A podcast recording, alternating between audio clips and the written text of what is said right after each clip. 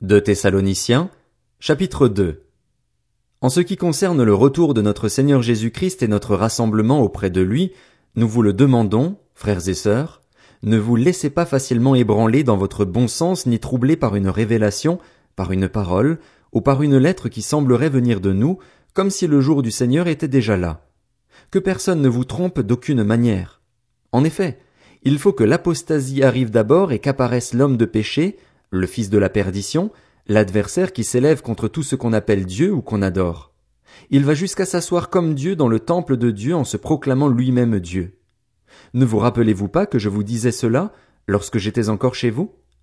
Et maintenant vous savez ce qui le retient, afin qu'il n'apparaisse que lorsque le moment sera venu pour lui.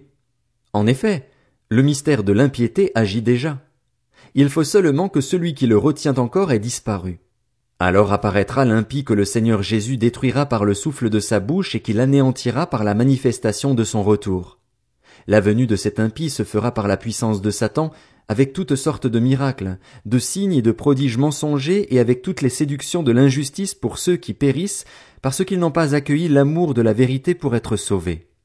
C'est pourquoi Dieu leur envoie une puissance d'égarement pour qu'ils croient au mensonge, afin que tous ceux qui n'ont pas cru à la vérité mais ont pris plaisir à l'injustice soient condamnés. Quant à nous, frères et sœurs bien-aimés du Seigneur, nous devons constamment dire à Dieu toute notre reconnaissance à votre sujet, parce que Dieu vous a choisi dès le commencement pour le salut par la sainteté que procure l'Esprit et par la foi en la vérité. C'est à cela qu'il vous a appelé par notre évangile, pour que vous possédiez la gloire de notre Seigneur Jésus-Christ. Ainsi donc, frères et sœurs, tenez ferme et retenez les enseignements que nous vous avons transmis, soit oralement, soit par notre lettre que notre Seigneur Jésus-Christ à lui-même et Dieu notre Père, qui nous a aimés et qui nous a donné par sa grâce une consolation éternelle et une bonne espérance, encourage votre cœur et vous affermisse dans toute bonne œuvre et dans toute bonne parole.